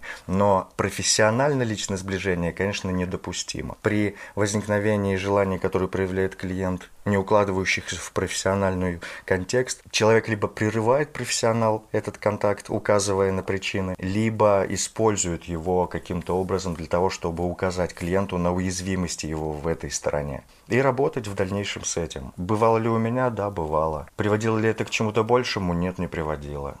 И это немыслимо даже. Были ли случаи среди моих коллег? Да, были. Были ли случаи, которые обретали очень нехорошую окраску в итоге? Да, были.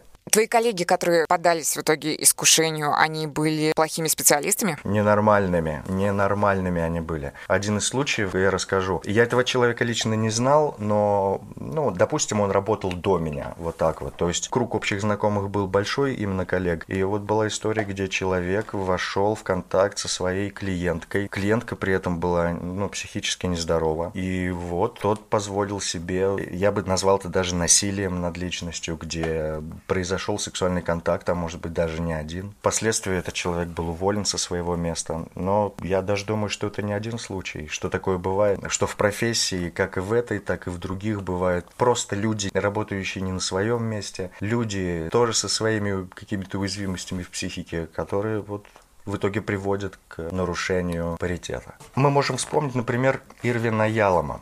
Ирвин Ялом, американский... Ты опередил меня. Да.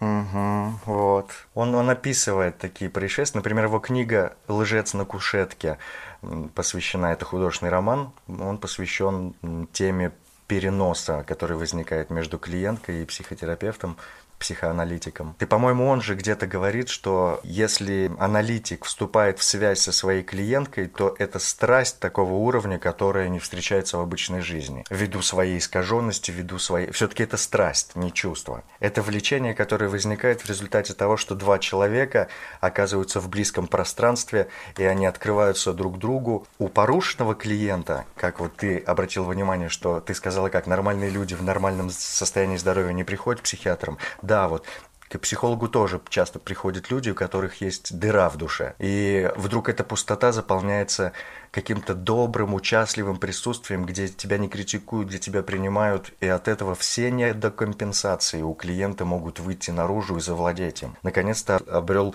папочку клиент. А это не папочка, и вот инцестозные желания, которые захватывают его, это очень серьезная тема вообще в психоанализе и вообще в целом в работе, где два человека в области психологии и психотерапии оказываются рядом. И, между прочим, в журналистике тоже – интервью, где журналист оказывается в близком контакте с объектом интервьюирования, тоже приводят к тому, что возникает эффект переноса.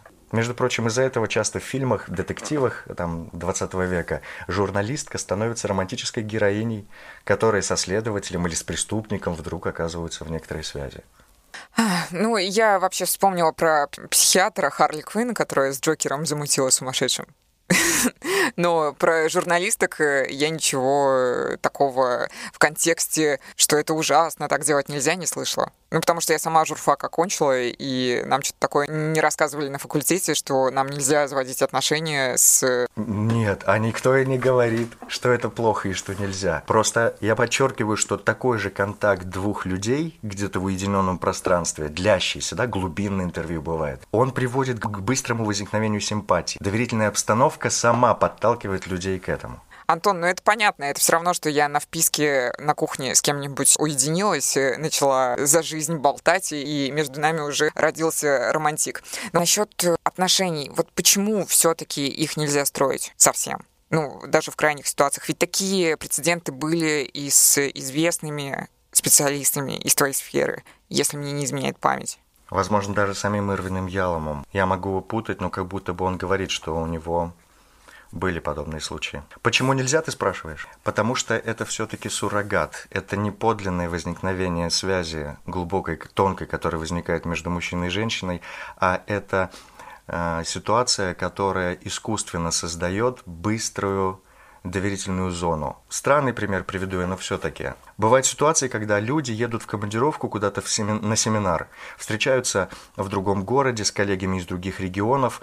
На семинаре они три дня исследуют какую-то тему, которой посвящен семинар, и вдруг новые знакомые оказываются такими прекрасными, что ты встретил новых друзей, как будто бы и близость возникла очень быстро. И тебе кажется, что это люди не похожие, мало похожие на тех других коллег, которые у тебя есть. А вот с этими общий язык налажен так быстро и так здорово, и дружба появилась очень легко. И кажется, уезжая с семинара человеку, что он будет хранить эту связь на протяжении долгого времени, что теперь эти связи крепки. И первое время вы переписываетесь каждый день, потом все реже-реже, а потом она растаяла. Вот это так же. В искусственно созданных обстоятельствах быстро возникшее чувство кажется ошеломляющим, захватническим, захватывающим, а потом как я говорился, захватническим. Но пусть и так будет. А потом оно также быстро и тает. Здесь тоже важно понять, что терапевт и клиент оказываются в обманчивых условиях. Терапевт это должен понимать, но в лучшем случае, как мы видим, ситуации бывают разные. Но если терапевт сам бросается бесконтрольно в эти чувства и говорит, что меня притягивает к клиентке, горе цена этому терапевту, что он не отрабатывает это супервизором, что он не знает, что такое существует, что он не знает цену этой вспыхнувшей симпатии. Ты сказал, что инцестуозность некая присутствует в отношениях, э, которые возникают между психологом и пациентом в случае, если там есть эротический момент. А как вообще проверить отношения на адекватность? Ну, то, что в них нет вот этих мотивов мамочки и папочки. Или нельзя? Или это нужно проходить э, долгую терапию для того, чтобы это выяснить? Ну, я бы сказал так, что лучше вообще эти отношения не продолжать, если они возникают в рамках клиента и консультанта. Я не про клиента и консультанта, я вообще в принципе. Допустим, у меня есть партнер. Я понял, Лиза, у меня пока нет ответа. То есть я понял, что ты спрашиваешь, есть ли какие-то критерии, с помощью которых можно проверить, нет ли тут чего-то чего проективного, проецируемого из отношений семьи. Нет, у меня нет пока ответа. Ирвин Ялом считает так как э, психоаналитик э, просто интерпретирует зачастую переживания пациента и боится раскрыться, то это мешает терапии потому что нас все-таки лечат здоровые отношения, и в первую очередь между психологом и пациентом. И в них порой не хватает искренности со стороны врача, ну или со стороны специалиста, который боится раскрыть свое «я». Как э, это сделать, чтобы не перейти в нечто большее? То, что это может переходить в нечто большее, по ощущениям клиента, это нормально. И врач может спокойно это принять и показать, что он это понимает, что это принимает, обозначить свои границы. Границы здесь, между прочим, ключевое понятие, потому что клиент, не замечая границ, которые он переступает, влекомый какой-то своей безумной идеей,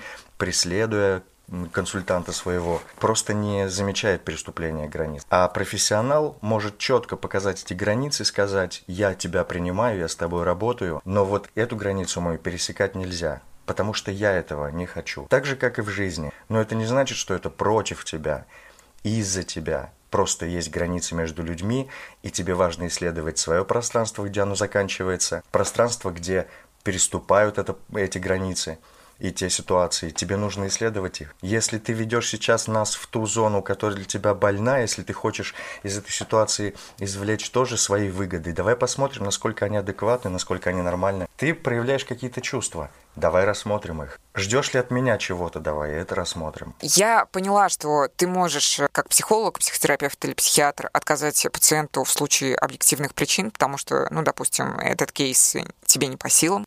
А может ли отказать э, психолог э, без объяснения причин, э, потому что ему не понравился чувак? Может, но все дальше зависит от его профессиональных компетенций. Как он в перспективе смотрит на то, как клиент отреагирует на это дело. Ведь важно ему понимать ответственность, что отказ его как психолога тоже имеет ятрогению, то есть он обладает статусом, в котором некоторые его действия более значимы, воспринимаемся клиентом чем от других людей. И таким образом он может травмировать, может оставить след неизгладимый, с которым впоследствии придется работать, в лучшем случае придется работать, если это будет рассмотрено другим специалистом. Способ отказа – ситуация, которая тоже многомерная, требует обследования и подготовки, исследования и подготовки для самого специалиста. Это отдельная зона его профессиональных способностей. Третий момент в книге «Лжец на кушетке» – это когда психолог соглашается условно купить биткоины у пациента и в целом вступает с ним в странные финансовые отношения, получает подарки, либо сам дарит их пациентам. Так тоже делать нельзя, но, опять же, если честно, я как обыватель не понимаю до конца, почему учителям можно дарить подарки, а психологам нет. Нет, э, подарок — это проявление любви,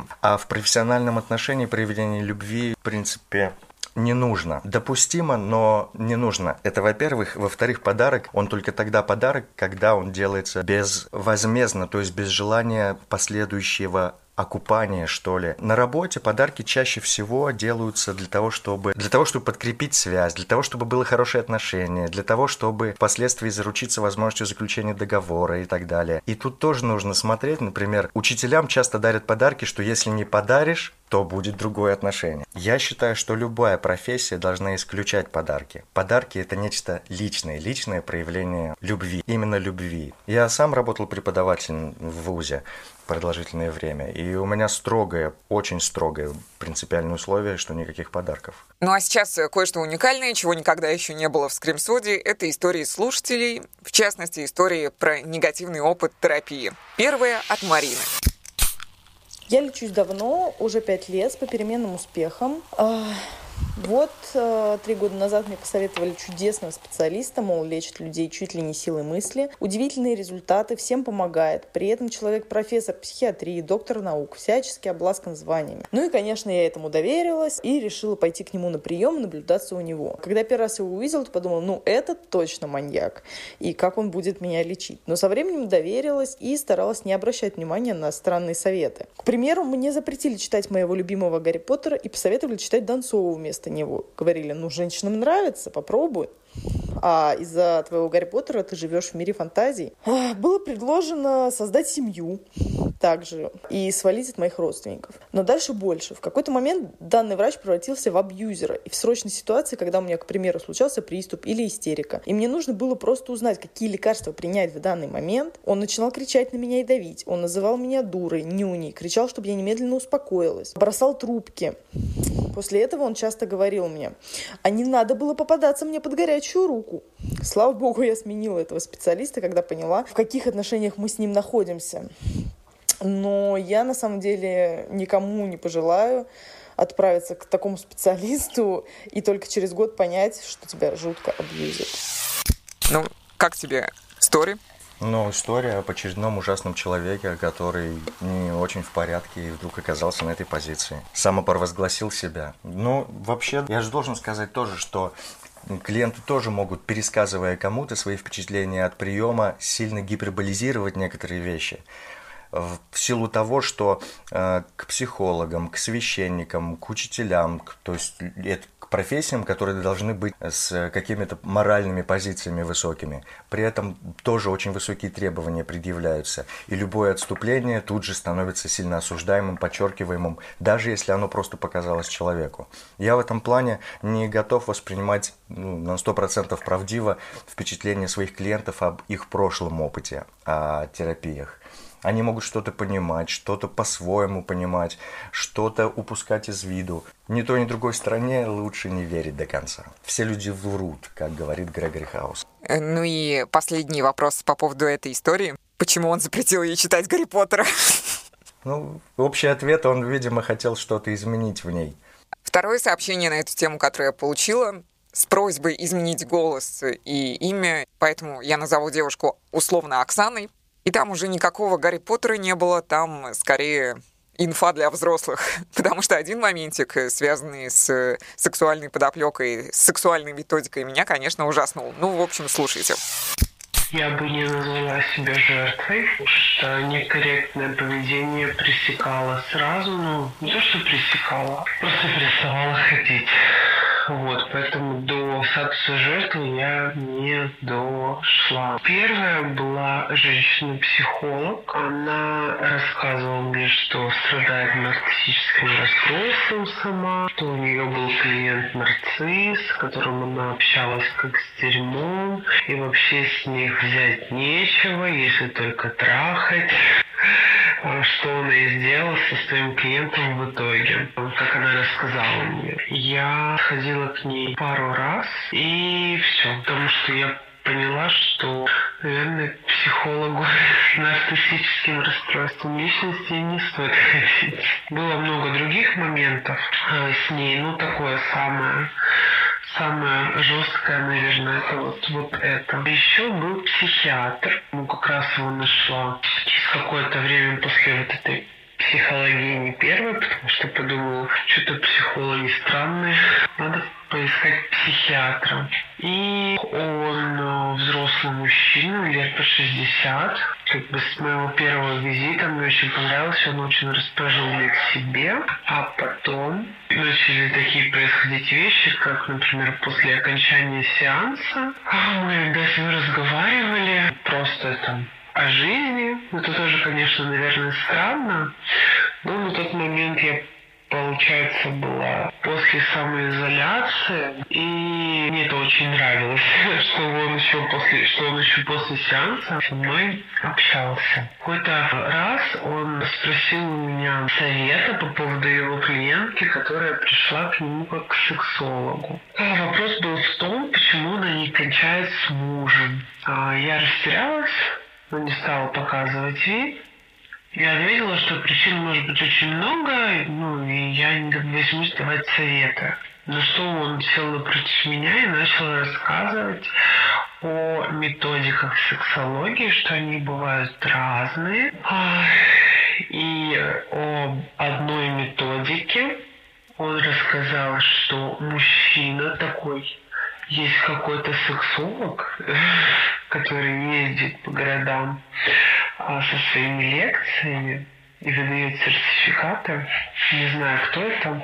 Это какой-то старенький мужчина, чья методика. А, он садится напротив своей пациентки, у которой проблема, наверное, всего, или, может быть, только с оргазмом, я уж не знаю, засовывает ей два пальца в влагалище и смотрит ей в глаза. Вот. Для чего, я не знаю. Но для меня это стало страшно. Это был уже поздний вечер, наш сеанс уже закончился, люди в этом здании уже все поуходили с, с работы. Потом с ним же были ситуации, когда, например, у нас с ним сеанс, ему пишет кто-то, как потом оказалось, это его пациент. Он во время сеанса, то есть я ему что-то рассказывал, во время сеанса берет телефон, читает сообщение, отвечает ему, потом резко подскакивает, открывает дверь и кричит там «Дмитрий!» Или какое-то там имя было. Весь коридор. Ну, Дмитрий и след простыл. Вот. Видимо, Дмитрий ему писал, что, наверное, мы задерживались. Вот. Он, наверное, может быть, не знаю, что-то писал, что ему там время впритык или что-нибудь такое. В общем, он крикнул «Дмитрий!» Закрывает дверь, поворачивается ко мне и говорит «Псих! Псих! Просто! Да как таким можно быть, вот это реально псих. Представляешь, жена ему изменила, а он э, просит жену, чтобы она написала заявление на того чувака, как, с которым она изменила, э, что он ее изнасиловал. Он говорит, ну это полный псих. Ты же понимаешь, что полный псих. А я сижу просто в полном шоке, потому что я понимаю, я понимаю, что это нарушение всяческих норм психиатрической практики. А, и он увидел, видимо, в моих глазах шок. И он говорит, да я вообще не про него сейчас рассказал. И сел. И мы типа продолжили дальше. Женщина-психолога мне посоветовала моя подруга детства, а ей посоветовала ее ее мама. А мама познакомилась э, с этой женщиной-психологом на курсах астрологии. Вот. Мне, наверное, ну, должно было это как-то смутить. Вот. Но в тот момент я еще верила в астрологию, поэтому меня это не смутило. А про мужчину-психиатра я узнала о нем форума помощи людям с пограничным расстройством личности. Мне его посоветовали как хорошего специалиста в моем городе. Нашла ли я своего специалиста? Нет. Ну и пока, в принципе, справляюсь сама. И в конце хочу а, посоветовать а, людям изучать психологию и психиатрию. Потому что даже когда ты идешь к психологу или к психиатру даже, если ты совсем не понимаешь в вопросах психики, психики, всяких манипуляций, в вопросах личных границ, врачебной тайны или как это все называется. Психиатр или психолог, он не может тебе рассказывать про своих клиентов. Это просто кошмар. То есть, если он тебе рассказывает про своих клиентов, значит, он своим клиентам рассказывает про тебя. А если вы с этим клиентом друг друга знаете, если вы встретитесь где-то в дверях или еще что-то, то есть, я не знаю, мне кажется, вопросы психики настолько тонкие, что с этим нужно быть очень осторожным. Чего, к сожалению, не хватает у российских специалистов, потому что они получают дипломов, а потом практикуются. И никто не ведет у них, я так понимаю, сколько у них часов супервизии и так далее и тому подобное. В общем, желаю всем, чтобы нашли себе хорошего специалиста и чтобы не кормили плохих специалистов.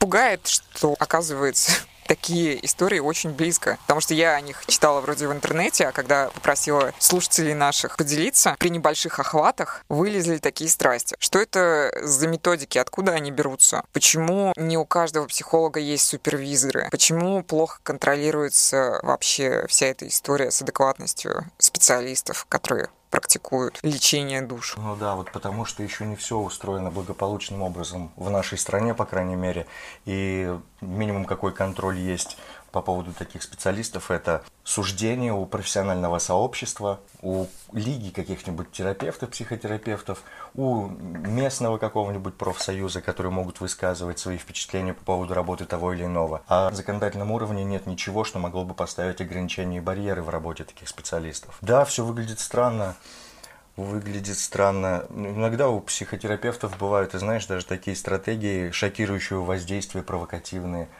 Мало ли это вообще было поведение такое, которое было направлено на возмущение самого клиента, но не достигшие цели как таковые в терапии, а оставившие клиента в этом странном состоянии, впечатлении. Но то, что эти люди если настолько некомпетентны, настолько они ужасны, как профессионалы, все-таки работают таким образом, конечно, большая беда, что они оставляют две колеи позади себя, одна из которых мучает клиентов, невозможность, давая впоследствии обращаться к специалистам, потому что потеряно уважение. И вторая колея перемалывает почву вообще профессионального сообщества, создавая вот такой образ разрушительный. Я много всего вот повидал в практике психологии. О чем-то я где-то писал там в своей книге недавней, в, в интернете где-то упоминал.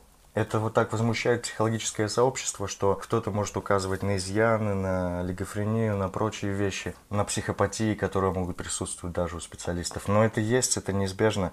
И клиентам, которые оказываются заложниками дурных специалистов, что остается? Остается сохранять эту бдительность. Понимать при этом, что собственное тревожное состояние может многое воспринимать в штыки, но и допускать то, что человек, пришедший с той стороны, именующий себя специалистом, тоже может быть всякий. И нужно присматриваться и понимать, где твой специалист, где не твой, адекватный ли это или нет. И помнить о возможности всегда проконсультироваться с кем-то еще если способы начинают казаться странными. И уж точно понимать, что личный контакт, дружба, получение хоть какой-либо выгоды, и не дай бог сексуальной, это строго недопустимое в отношениях клиента и консультанта. И может ли супервизор твой тебя клеветать? Ну, чтобы лишить тебя лицензии. На моей практике не бывало. А, ну, лицензии-то нет как таковой в России. Так что супервизор опционален. У тебя может быть супервизор, если ты работаешь в этом направлении, а может его и не быть. Это не проверяется. Просто когда ты сам профессионально знаешь цену супервизорству, то ты и заботишься об этом. А люди, которые не работают с супервизором, ну, иногда получают эффект того, что и они сами оказываются заложниками субъективных ограничителей. Таких даже, как сексуальная неудовлетворенность. Это, между прочим, пишется в первых списках определения критериев здорового специалиста что специалист должен быть сыт, проведена терапия определенная, там у кого-то какое-то количество лет с супервизором, у кого-то какое-то количество лет с э, терапевтом, сексуальная удовлетворенность, по поводу психического здоровья много всяких вещей. В комментариях у нас э, история от девушки, которая вроде как, сейчас я посмотрю, является психологом. Но у нее блок о научной психологии и сексологии, я уж не знаю, насколько она специалист, но недавно она вот что написала, что сейчас э, психологов обучают порой жуткие мракобесы, более того, у нас в Украине психологом нарекает себя любой, кто посещал какие-то клубы по интересам на тему психологии, имеет соответствующий сертификат. И она в Телеграме состоит в чате психологов. И вот одна психологиня задала там вопрос. Она рассказала о своей клиентке, которую в детстве изнасиловали, а потом еще в подростковом возрасте возрасте и во взрослом. Так вот, психологиня интересовалась, как ей потактичнее объяснить этой клиентке, что та сама была виновата в том, что с ней происходило.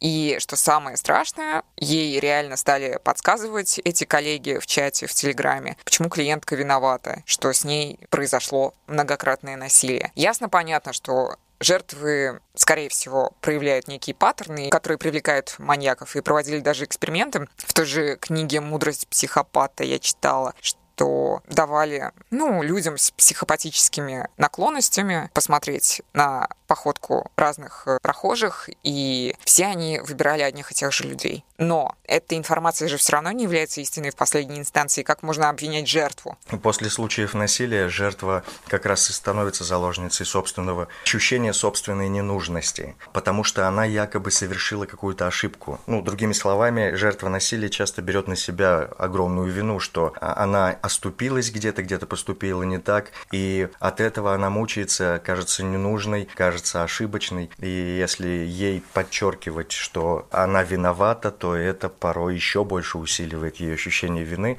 и это чревато случаями самоубийства, глубочайшей невротизации после пережитых случаев насилия. При этом есть еще и другое положение, что ощущение беспомощности перед случившимся иногда может быть компенсировано приведением клиентки к тому, что не только безвластно надвинувшиеся на нее обстоятельства сделало ее жертвой, но и где-то она сама, как бы сказать, где-то она сама тоже создала эту ситуацию. Но это чуть другой подход, и он должен быть подготовленным, в результате которого она вдруг понимает, что не все бесконтрольно и хаотично надвигается на нее, что теперь она может руководить более ясно и осознанно своим маленьким миром, который вот вырвался из-под контроля и разрушается, расползается. Если я понятно объяснил. Но строго обвинять жертву нельзя. Вообще обвинять а, человека, ну, если это клиент, нельзя. Потому что это оценивание. Оценивание, а кто ты такой, чтобы оценивать? Ты, к которому пришла клиентка, сама нейтральность. Для тебя допустимо и плохое со стороны клиентки, и хорошее в его категориях, в ее категориях. И таким образом ты помогаешь разбираться без оценок человеку, находясь с ним на одной стороне. А в случае обвинения, которое вдруг, вдруг услышит или почувствует, или даже придумает сам клиент, услышав как-то неправильно истрактованную вещь, только усугубляет и приводит к глубокой невротизации человека. Но вот я сказал про вину и про ответственность. Что во втором случае, когда мы говорим, что «а есть еще и ответственность за произошедшее, а ты возьми ее тоже на себя», это помогает человеку чуть по-другому, чуть полегче воспринимать ситуацию. Но это вот в последующих стадиях работы. Но никакой вины, обвинения. Это э, уже финал сейчас будет самого длинного эпизода Скрим Соды, и я очень надеюсь, э, что он выйдет, но у меня есть сомнения на этот счет, потому что, возможно, ты меня сейчас пошлешь. Я во время подготовки к подкасту делала research активный, вводила разные запросы, связанные с темой, данной в Гугле, и в итоге по тегу психолога обвинили. Я нашла новости про тебя в журнале «Maxim» с заголовком «Психолог из Казани предложил в сети нарисовать велосипед и был обвинен в сексизме». Да, я, кстати, думала, что ты из Москвы, а ты из Казани, оказывается. А я из разных городов. Но у тебя до сих пор гештальт этот не закрыт? Ты не хотел бы, да, обсуждать эту тему? Да нет, он у меня и не открывался, почему бы не обсудить, нет? Но все-таки резонанс достаточный в сети вызвала эта история, этот тред твой. Много негатива ты получил. Ну да, большущий. И негатива, и позитива, да, там был, был резонанс действительно на уровне страны, и потом даже дальше, чем страны. И после этого э, твоя карьера пошла в гору, потому что негативного черного пиара не бывает. Ну, можно сказать, что пошла в гору, да. Я просто, э, знаешь, вот, если ты посмотрел на эту ситуацию со стороны журналистов, то тогда она тебе выглядит странной, потому что эта ситуация воспринята была истерично и превращена в медиаскандал. Вот, а в действительности она не стоит выеденного яйца. Ну, по факту, да, хотя я прочитала комментарии под твоим тредом, и есть же рациональное зерно в претензиях в некоторых. Я не говорю, что люди правы. Они действительно высосали конфликты с пальца. И, в принципе, когда я прочитала эту новость, я подумала, ну, come on, если это самый большой грех Антона в профессии, то... Во-первых, греха там нет, слышишь? Потому что я взял... Условно, тебя же обвинили, я поэтому это и назвала грехом. Потому что некоторые люди так считают и обвиняют себя в сексизме. Феминисткам не понравилось цитата британской методики. Вот и все. Нет, тут, может быть, слушателям не будет понятно, но какая ситуация происходила там.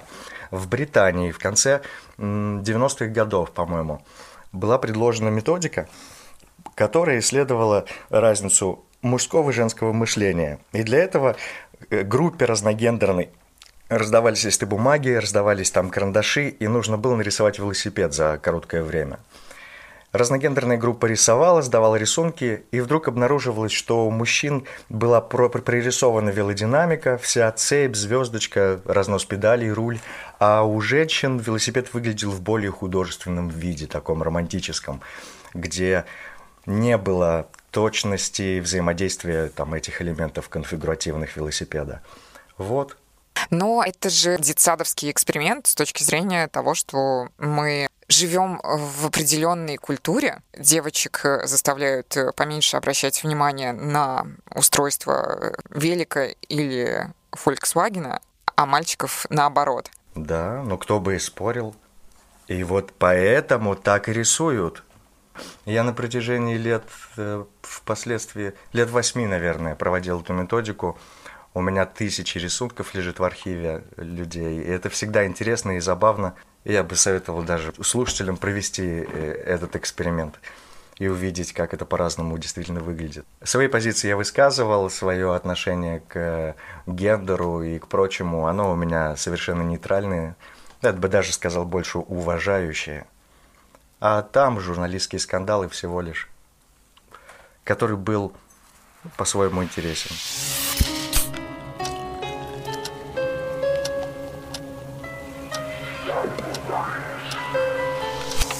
Вы что, серьезно? Прослушали самый длинный эпизод подкаста «Скрим Сода»? Я в шоке. Надеюсь, вам было интересно местами. Вообще, в идеале, наверное, с точки зрения драматургии, нужно было завершить новостью о том, что психолог из этого подкаста кого-то убил, но, к счастью, нет. Я вообще фиговый сценарист, у меня нет образования в гиковского, в отличие от Антона. Я просто посмотрела слишком много сериалов на Netflix. А еще я постоянно смотрю сторис в Инстаграме, и так я узнала то, чего точно нельзя делать э, с психологом, с которым ты хочешь остаться. Короче, подписана я на Анну Радченко, она режиссерка из Лондона, и как-то раз, я даже этот момент пропустила, она выкладывала, видимо, тоже в сторис, часть видео с сеанса терапии. И она подумала, а чё, это ж я про свою боль, про свою жизнь рассказываю. Это ж я с ней своими проблемами делюсь. Поэтому, что ее спрашивать? Выложу-ка я. И когда ее психотерапевтка увидела все это в интернете, она сказала, нам нужно попрощаться навсегда. Так что не выкладывайте в сети свои психотерапевтические сессии. Все должно быть по согласию, в том числе и с психологом. И я подумала, что нужно сделать этот выпуск еще длиннее, поэтому я сейчас расскажу истории из своей жизни, и они прозвучат в качестве зачина к следующему выпуску. Но как быстро он выйдет, все зависит от вас. Я вас не призываю, кстати, донатить мне. Дело лишь в том, что мне хочется и вашей откровенности, поэтому подписывайтесь на Инстаграм скрим, нижнее подчеркивание, сод, нижнее подчеркивание, подкаст, и все все мои маячки, мол, нужно голосовухи скинуть или какую-то историю рассказать. Э, не пропускайте мимо, реагируйте. Так вот, меня задела цитата Теда Банди насчет порнографии. Так как он сказал, я в 12 лет увидел голых баб, и это сделало из меня маньяка, будьте бдительны со своими детьми. Полный бред. С другой стороны, в теме секса и в теме детей в сексе так много ужасающих вопросиков, особенно когда ты собираешься стать родителем в будущем. С какой стороны подойти, как это рассказать, что точно нельзя делать, чтобы не вырастить маньяка сексуального. Поэтому я собираюсь найти какого-нибудь э, прикольного сексолога специально для вас, рассказать ему историю серийного сексуального маньяка. А еще можно проанализировать ваши кейсы, как вы узнали, что такое секс в детстве, как столкнулись впервые с порнографией и что делать э, в ситуации, если это было? Ну не очень клево. Может быть, эксперт расскажет, как в таких случаях родителям, например, лучше поступать. А сейчас будут мои личные истории на эту тему. Надеюсь, вы отплатите такой же откровенностью. В Инстаграме пишите скрим нижнее подчеркивание, сод нижнее подчеркивание подкаст. Итак, как я узнала, что такое секс? Мне было уже 8 лет. Я пришла к дедушке с бабушкой посмотреть э, на VHS кассетах диснеевский мультик, а у них в квартире жил мой дядя. Мой дядя вел довольно-таки разгульную жизнь и любил посмотреть э, контент 18+. Я до сих пор четко все помню. Картина маслом. Мой дедушка достает кассету с Белоснежкой диснеевской, вставляет ее. А оказывается, что это не кассета с Белоснежкой, потому что обложки дядя перепутал. Ну, бывает, чё.